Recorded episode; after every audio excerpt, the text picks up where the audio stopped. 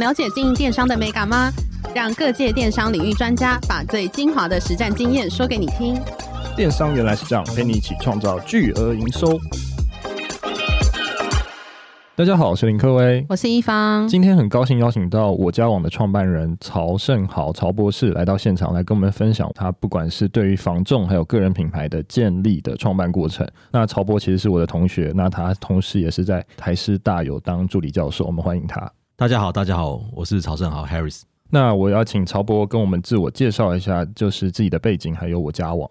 我现在在台师大跟台湾艺术大学担任兼任的助理教授，也是创办我家网这个公司。那我家网这个公司我已经创办第七年了。对，那我这个团队很特别，是学生跟老师一起创业的团队。最初始的状况是这样子。那在创业之前呢，其实我在 PC Home 有担任过经理，然后也在黄色小鸭担任过这个亚太区的总监，然后然后也在。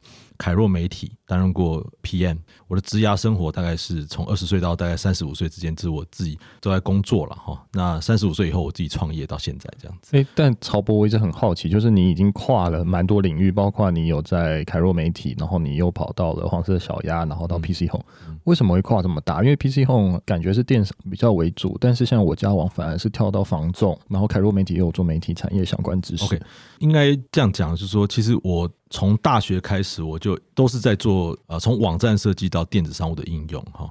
我大学是念图文传播系，那我就对我对印刷比较没兴趣了哈。我们图文传播系的前身是比较印刷相关的，那我就比较偏向像 Web Design 这方面的运作。那我到出社会之后，我第一份工作我也在做那种 Web Build 大型的 Web Build 的工作，就在凯洛。那时候有做过信义房屋的网站，有做过全家便利商店跟 Seven 的网站的企划运作。那那凯洛那时候他们是外包商嘛，那我那时候在那个叫知识网络的运作。那后来我才刚刚讲说，我到 PC Home，我刚开始也在做 PM 的服务，后来是做一个 Sales Manager，就是比较偏向就是销售面的一些运作。其实虽然看起来很跳跳了很多领域，但是其实都是在电子商务的领域相关。那像在黄色小鸭那时候的运作里面，其实也是负责他们整个集团的转型，然后在 Internet 里面上的操作这样子。所以看起来好像是有一点跳痛，但是事实上一条路径应该是蛮都是一样的这样子。那蛮好奇，就是你刚刚讲到说我家网是你跟学生一起创立的嘛，对吗？嗯，是的，是的。那跟我们分享一下，就是当初为什么会有这个 idea 呢？其实我大学的时候啊，有三次创业的经验。那我也觉得，我常常在外面演讲，也会演讲这三次的经验。但是，我想我可能在这边不多做叙述了，我快速的讲一下。那因为这三次的经验，让我决定以后绝对不创业，因为创业实在太辛苦了。为什么？怎么说？就是因为我第一次创业的时候，就是在网络上卖衣服，然后那时候是雅虎拍卖了哈。然后简单讲，就是我看别人怎么做，我就进去做，然后结果衣服都没有卖出去啊。那只有我两个好朋友跟我买，一个是现在在这个某很大的证券公司当法务部经理哈，对，他买了之后跟我讲说：“盛豪，以后不要再干这个事情了，这个好像不太适合你哈。”大家看我的穿着也知道，应该没有这个 domain know-how 嘛。那另外一个是我大学同学，他现在在桃园做贵妇了哈，他也跟我买了几件，他还来 challenge 我说怎么卖的他比较贵。那事实上我们我跟着我这个好朋友后来研究过，因为我批的件数比较少嘛，那这次就是我夯不啷的第一次创业，就是用拍卖平台雅虎拍卖那时候的运作哈。那第二次的创业就是有一次在上课的时候，因为在上一个叫印刷科技了哈。那这印刷科技里面在讲的就是说印刷未来的科技模式。那时候是就在讲说用合板印刷的模式。那合板印刷的模式，我想就是印刷有分什么平凸凹孔，它就是平板里面的一种合板运作了哈，也是现在印刷会变成很廉价的一个原因哈。然后那时候我就去问了我的老师，说：“哎，未来这种合板印刷怎么发？”他就是给我一张名片，这张名片我还印印象很深刻。这张名片的这个公司在中和叫嘉里敦，嗯哼，啊叫嘉里蹲印刷了哈。然后我就去拜访，呃，这个是台中的公司，他到中和来设点的哈。然后我去拜访完之后，他就给我个行路。那拿这个行路之后呢，我因为我会做 website 嘛，然后我就做了一个叫印刷专卖店。那印刷专卖店这个网站呢，我就带着我的要讲一下，是我的太太，只是那时候是女朋友，然后一起去发展这个事情哈。那我们我第一次创业，在我刚刚讲说，在拍卖平台上，我也不了解什么是 TA，也不了解什么 marketing，什么都不了解，我就去这样做。那这一次做，我我做了一些改良，我分析了一下 TA，我的目标族群，我也做了一个简单的 BP，所以我就针对是像比较像旅游旅行社这样的公司去做运作哈。后来我我太太跑的业绩也比我好了哈。可是做没过多久哈，我有个亲戚跟我讲说，我们两个这样好像做了这个印刷。虽然卖给旅行社名片做的还还不错，然后有几个亲戚说：“哎，你们这样子两个年轻人哈，你不如赚的钱，然后一个月只有两三万块钱呢，哈，那两三万块钱的话，这样子好像不如我太太就我那我女朋友那时候去兼家教的钱都不够了哈，还不如了哈。然后后来我听了一下，因为耳根子比较软了，我就没有做了，我觉得蛮可惜的。”那第三次就是做网络旅行社创业了，好，那我在网络旅行社创业的时候，事实上那时候就是刚好我父亲跟我讲有一个机会，然后跟我讲说他认识了一个旅行社的老板，好，那我去帮他做一个旅行社的转型。那我那时候不知道什么样的心情状态，我就跟他讲说没有关系。你自己不用经营这个 website，我来帮你经营哈。然后我就去帮他经营这个 website。那经营了之后呢，因为我我又锁定了我我又修改了前面两次的一些问题，我就把这次的这个旅行社就叫顶佳旅游的大陆旅游馆哈。那专门是做旅游的体验。那但这老板也接受，因为那时候才二零零三年的时候，他对 website 根本是不了解。然后我有帮他做，他也很高兴哈，他也不用花半毛钱。那的确那时候我用的是一个叫关键字的一些应用，然后就做做了很多转换了。的确生意也不错哈。然后在我记得是十月 launch，十一月、十二月、一月生意都做的出乎我预期，我就觉得那时候成功了。那那时候我因为大四了哈。那一做之后呢，我就做了扩编的动作。那我扩编完之后，我不只找了人，我扩增了新的设备。然后我居然不知道旅游淡旺季，然后一下它就下跌很多了哈。那下跌很多的部分的时候，我那时候又赶紧做了这个比较像这个岛屿旅游的网站的规划。那事实上克服了这个问题。然后在这个案子在我当兵之前，我把它 close 掉了。就是我那时候，我太太跟我讲说，如果再做下去，她就要跟我分手了哈。这是真实故事啊哈。那因为实在压力很大，她可能那时候我要去当兵了，她觉得她可能 hold 不太住。那我说这几次的状况里面，就我在想哈，实在是创业是大不易哈。我在大学的时候就告诉我，以后如果没有很必要，千万不要创业。所以我基本上我出社会工作，我基本上压根是没有想要创业。那刚刚克威就问我说，为什么会在三十五岁？因为我在黄色小鸭那时候做总监的时候，我做了一个题目，那突然老板想把这个题目拿去大陆了哈。对，那拿去大陆的时候，我那时候考量到我自己的关系，我就没有我就没有跟去了哈。那我那时候刚好这个契机底下，我做了这个创业的动作。那因为我在二零一三年到二零一五年看到了大陆的电子商务的发展，大概有一个很重要的一个一个模式，叫去中心化模式了哈。那这个去中心化模式里面有一个的思考点，就是说大陆的淘宝网已经非常饱和，它仅转型做天猫模式。在这样的模式底下，那我认为市场合久必分，分久必合。接下来的市场应该是会往这种 individual 个人化的市场迈进。那时候我们也没有想说会走什么网红经济啊，或这种发展。那在二零一五年，因为我这样的概念里面，那我就。推展了这个这样子一个一个思考点去运作，所以我后来为什么会创立我家网？我说我找了一些学生，跟我以前资策会的一些老师朋友，还有师大的一些大部分是我的学生跟一些老师的朋友，我跟他们讲，我想做这个题目，我看了未来的方向是这样，我看起来应该有一些风口理论的一些操作，我就很坚持了我的这个想法。那因为我刚刚前面讲，我三次创业里面第一次的经验告诉我说，卖衣服就是说，如果你没有这个 domain know how，你不要做这个事业。那第二件事情，我做印刷的时候。他告诉我一个意思，说我必须要了解整个企业的 cycle。如果我说我对这个企业的整个发展不了解，我可能很容易听了一些别人的建议，我就停滞了，那就是不够了解。第三个就是说，我对整个企业的 financial，就是财务的问题，或者说整个在规划 BP 的完整度上，我应该要更琢磨。不然就会发生我第三创业，所以我在这一次的创业，事实上我三十五岁创业，事实上跟我二十岁发生的这个事情很有关联。我到外面的演讲也都是这样讲，就说这三次的经验告诉我，告诉说不要去创业了，好好做个员工，比较专业经理人是我的期待了哈。可是刚好在三十五岁的时候做了这样一个转换，那这样的转换也跟前面我刚刚讲，我也去例证了这个 domain know-how，因为我对不动产我很喜欢看房子，我对这个不动产 know-how。的 domain 化是有点比较了解的。第二个，我刚刚讲说，我对整个企业的 circle，因为我十几年的工作经验，我觉得应该也是比以前相对了解很多。但第三个就是说，我刚刚讲说，这个在旅行社里面，我刚刚讲的这些财务的问题，我想这个时候我也准备的比较好了，所以我才在三十五岁的时候主持了这个事情，大概这样子。哎，但曹博，我刚才想问一下，因为你刚才讲的非常的特别，就是你说我家网是以刚刚以网红或是以房仲各个的，就是独特的网红来做一个概念的发想。那我想说，房仲是可以建立个人品牌吗？还有它是怎么样去设定？还有当时你怎么找到这个房仲有类似什么网红房仲的一个特点去发展？其实我在二零一五年把这样概念，其实这个概念我刚刚讲市场合久必分，分久必合了，这个是我对市场的了解。其实为什么在电商的逻辑里面，他们会一直去跟某一些大品牌一定要挂他们下面，因为他们没有这个技术能力嘛。如果有这个技术能力，其实你回到两千年初期的时候，其实很多公司它有这个技术能力，它也不见得要靠大品牌去啊。那这些大品牌也是因为吸引的比较中小型的品牌，它比较没有技术能力，所以它靠过去了嘛，应该这样子。那所以我认为这个市场本来就是一个，就是说，它如果它有这个能力，它就会自己想先去运作，它不会想去。除非有什么样的一些策略和盟了哈，所以问题在他他有没有这样的技术能力的问题，这是我的看法。所以我刚刚讲说，如果这个房仲他就想自己搞，这也很正常的事情嘛。就像我台湾为什么中小型企业这么多，这个就是这样的逻辑。那刚刚讲回各位刚刚问的问题，说就是我刚刚讲说，就是我初期在大陆看了电子商务的转型跟转变，在黄色小鸭，因为我在黄色小鸭是亚太区的总监，然后我在看大陆上海那边看了很多他们的整个演变跟发展，让我有这样的一个想法。回到台湾。我们没有人这样做了哦，没有人这样做在那个时间点，所以我想说这是一个风口了，可能未来合久了必分的一个一个想法。但初期做的时候，说真的，没有人认同。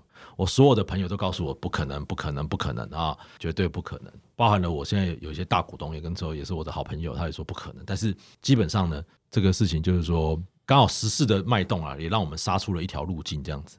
所以你的意思是说，其实之前很多房仲，如果他有能力的话，他会自己去架一个网站，然后自己去销售他们的产，就是他们的呃物件。讲的不是房仲，是说电子商务。我其实认识很多店家，他们是不依靠现在什么大品牌的网站的，他是自己架电子商务的，他就想搞自己的品牌嘛。其实我认我还蛮看蛮多这样，因为他可能不是这种微型的，他可能是中小型的老板，他觉得哎，我就自己建个品牌，嗯、我就自己建金流，我有钱可以这样做。嗯，对啊，那很多我刚刚讲是没他们没有办法，所以他们要依靠到他们没有这个技术，也没这个想法，也没这样的人，所以他们就依靠到这些大品牌的平台里面去运作。那我在想，电子商务里面其实逻辑是一致的嘛。如果这些房仲他有这个样子的技术能力，他也会想自己用一个品牌嘛。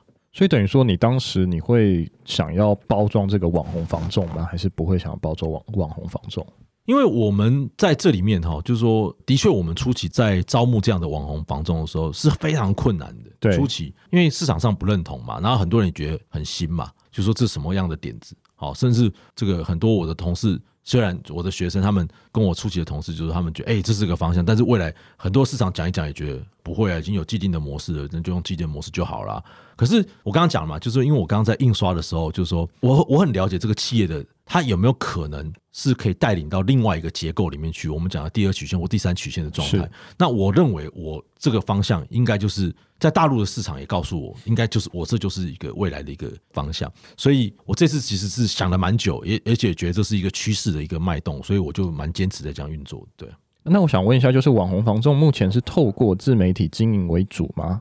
对，我们就是我们 provide 一个系统给他。对，然后我们会帮他设定相关的一些跟 FB 的整合、跟 Line 的整合、跟 Google 的整合，然后我们还开设了一个叫我家大学的一个运作。对，哦，那这个我请了有台师大的老师、正大的老师，然后也有相关在企业很多业界的老师来做这样子的一个协助转型的动作，这样子。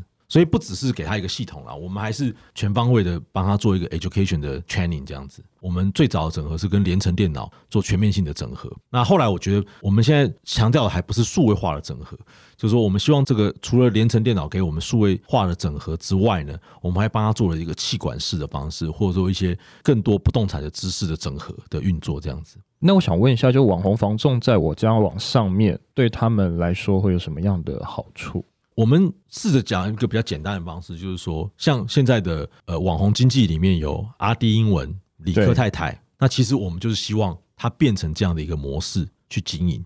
在网络上，你要做出你网络的网卖的经营，那你该怎么做？我们除了给你一个系统，我们还有很完整的教育训练会帮你处理这样子。那我蛮好奇，因为今天如果是一个网红房仲出来之后，比如说李克太太，她可能会有自己就是另外去开发一些自己的自有品牌，去产出一些商品啊等等这些商业模式，是我们大部分人能够理解的。那如果是网红房仲这一块呢，它会有什么样相对应的商业模式，或是更多的发展的可能呢？因为网红这件事情哈，其实就是素人崛起的个人品牌了。那素人崛起的个人品牌这件事情，就是说，其实对中介里面来讲，哈，除了直营的之外，加盟的中介里面来讲，他也会很希望。其实他实际上他的人脉品牌跟保险人员一样，房仲是非常爱惜羽毛的一个产业。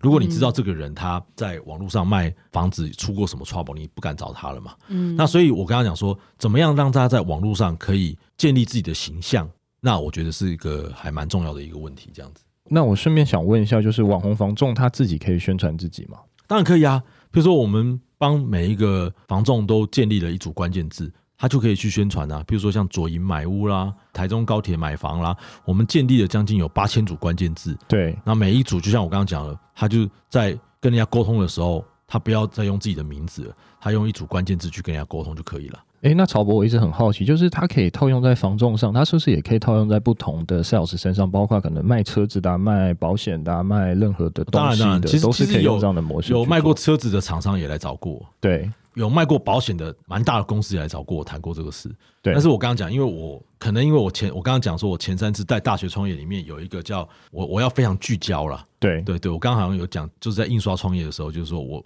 我们还是要聚焦经营，我觉得还蛮重要。我现在因为如果马上跳到车子里面去，可能对我来讲。可能懂车子的、懂车子的人，他可能可以在这边发挥，也有可能应该是这样子。但是我觉得我应该蛮专注在我刚刚讲的，就是说像中古屋的发展，像我现在走到租屋的发展里面去，大概是这样子。那如果我想问一下，就是我家网主要针对的客群是谁？呃，我们从最初期的 B to B to C 的角度里面，我们就是 to B 嘛，对不对？就是我们召集我们觉得网红房仲，我们会帮他建立他的品牌，帮他教育训练。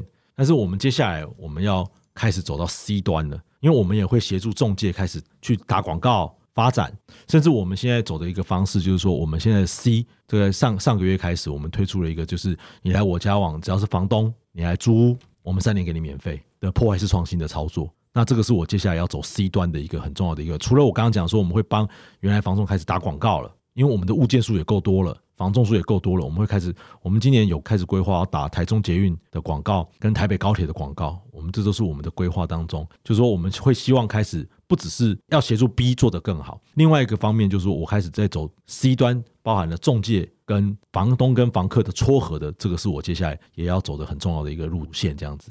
那蛮好奇，你就是你认为，呃，我家网跟比较传统的房仲公司，然后跟这些房仲公司的 App 或者是一些平台上面的最大的一个差别或是亮点会是什么呢？其实，在二零一五年，我们就谈了一个叫“我家网个人品牌永续经营”。那其实坦白讲，我家网个人品牌永续经营，就是讲到个人品牌永续经营，就是我家网相对来讲去中心化，它不重要，重要是房仲个人嘛。应该是这样讲，所以我觉得差别最大的，我刚刚讲的意思就是说，如果他们做得好，当然我交往就很高兴了。那所以我们并不是以平台的角度出发，我觉得是这样子一个一个讲法。所以呃，主持人问我说，最大差别在哪里？我们就在帮他建立他的个人品牌，而不是在建立我们自己我交往的品牌。嗯，好，我觉得这个是非常大的 differences 的差异化。了解。那我想问一下，就是我家网有我家大学这个计划嘛？那这主要是一个怎么样的计划？那里头的课程是对房仲有什么样的帮助？在我家大学的操作里面，当然呃是我这几年很力推的，因为最主要呃我是在大学里面。教书嘛，哈，是。那我一直在想说，在医化的运作里面，我们应该随时要补充我们的课程跟内容上的操作。那最少我们跟联成电脑做整合，就是有关数位 digital marketing、数位行销、数位应用的发展。我们希望来参加我家网的 member 或我们的客户，他都可以得到最好的 digital marketing 的 education 的，就是说这个数位行销的教育训练的一个方式。这是我的想法。那可是我觉得，随着那只是一个 part 嘛，嘛。那所以随着时代的演变，我觉得我刚刚讲的说，我觉得其实很多中介他很希望导入一些气管课程。对，那因为我们在台大 EIMBA，我觉得教了蛮多这样子的一个技法跟想法上的运作。那我也我后来也在跟市场上的一些管顾公司啊有在谈，就说我希望我的师资也可以做一些整合。所以另外一个在我家大学里面很重要的运作，我刚刚讲的就是我们有这个防重的专业知识的课程。那我觉得防重专业知识哈，我们绝对不会比防重公司给他们的教育训练厉害，因为他们都是受到很多的这个很很不错的一些内容。但是呢，我们这边请了一些名嘴跟一些很有名的主持人。也把一些房仲上，像最近可能我们会面临到七月有没有一个就是预售屋不能换约的问题，或者是这些议题上的操作。那我也想，我们我们除了房仲公司给他们一些资讯，我们也会请一些专家给一些这样 information 给他们。那我觉得这个是蛮重要。那今年是我们第七年，我家大学里面我们在前去年的时候，因为疫情的关系，我们做了很多这种 online course。那这种 online course 里面，就是说，我们把这种 EMBA 啊，今年要改换成一个叫我家商学院的一个更专注在商学院的里面的操作。那所提的里面，其实跟我觉得这是 EIMBA 给我的点子啦，就是说台大 EIMBA 给我的点，就是说我们除了刚刚讲这几个课程里面，我希望呃还可以再导入一些，像我们在那个 EIMBA 里面有一个叫势能领导的课程。对，不知道各位有没有上过？我没有上，你有上？就是说，我觉得蛮好，就是说，因为其实有些中介他给自己的压力蛮大的。对，那我觉得要教他们怎么去释压，或者有些正念的课程，我觉得这个是我接下来觉得蛮想做的事情。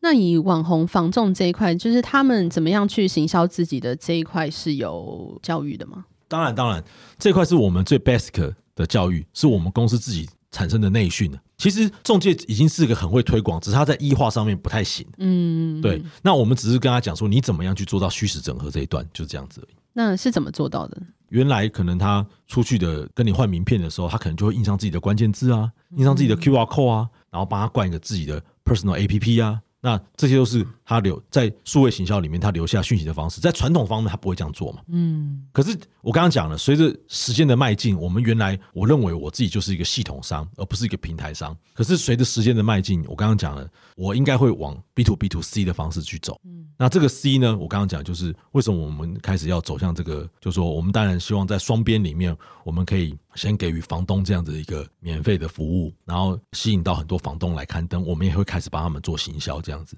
我觉得我们会开始朝一个像平台方式的迈进，这样子。哎，那刚刚这样讲到，不管是租屋网房东，他也会算是一个就是网红的概念嘛？如果是这样，就比较不会。我们网红概念比较像中古屋的房仲，是那房东的网红概念，因为房东他的那个租期很短的，没错，他可能比较像是就是我去露天拍卖刊登或者是虾皮，想赶快卖掉，那他也不见得希望在里面待很久，除非他是拥有很多货的人这样子，对，他希望赶快租出去嘛，对，对，了解。那我交网现在已经有八千名房东加入，那你是怎么跨出第一步的？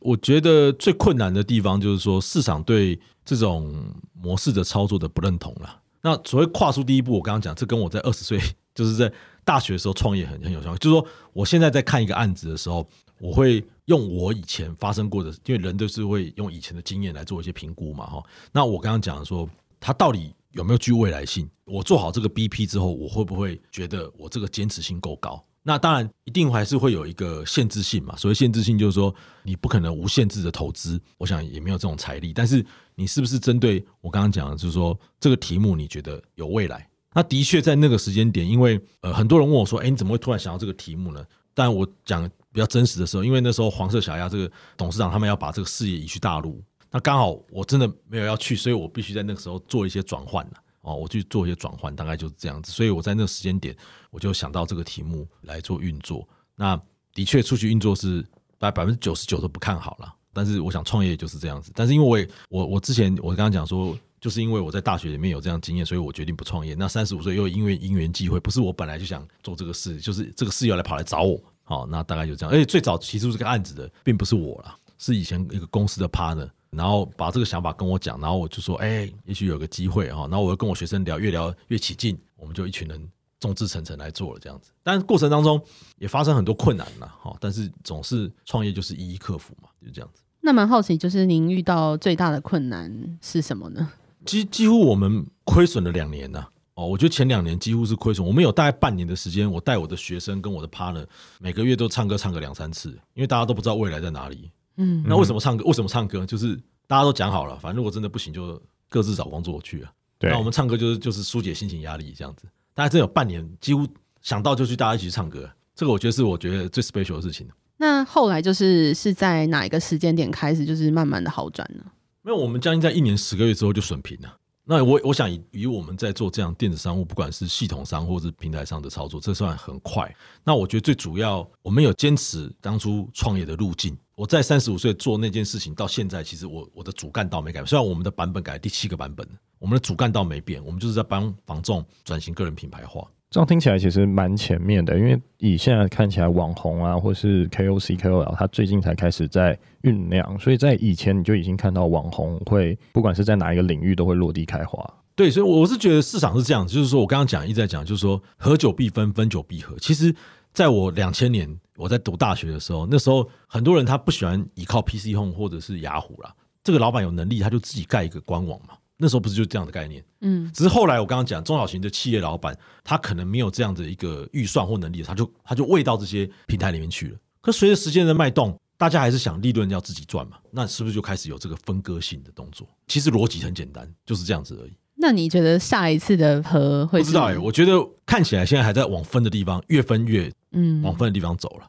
其实从历史上也是这样演变。其实我我的想法比较没有说，哎呀，以前是怎么样，现在怎么样？我就我看的这个纵观，我觉得市场就是这样的运作。了解。那你觉得说，就是现在台湾的房仲市场有什么样的？你对它有什么样的观察，以及有什么地方是可以再继续做改善的吗？这个问题问的可能不是我的专业，但是我的观察是，的确现在非常的热。我从数据上可以反馈，在我家网的流量，从去年疫情开始跳了好几倍。那我可以观察，尤其是高雄啊、台南流量热得不得了。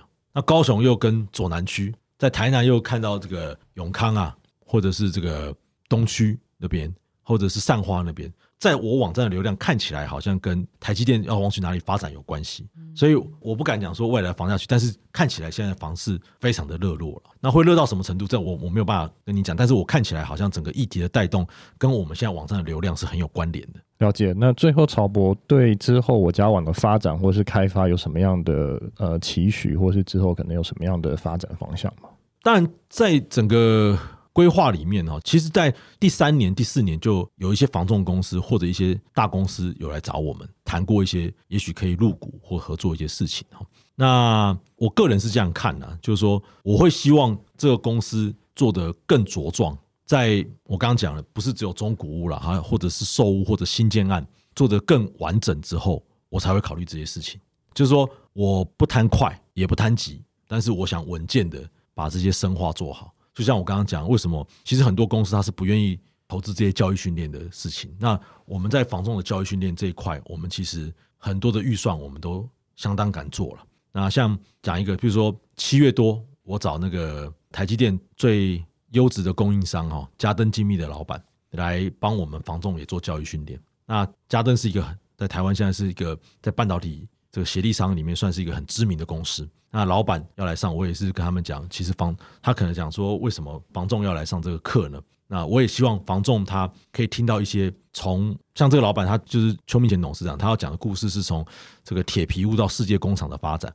那我也很希望房仲有这样子的一个想法跟一个远见啊，在带团队里面，我觉得也会更有这个正面的一些想法这样子。那所以我刚刚讲说，在这一块里面，我我我是。接下来，我觉得我会更着重在我家大学、我家商学院里面的发展，这样子。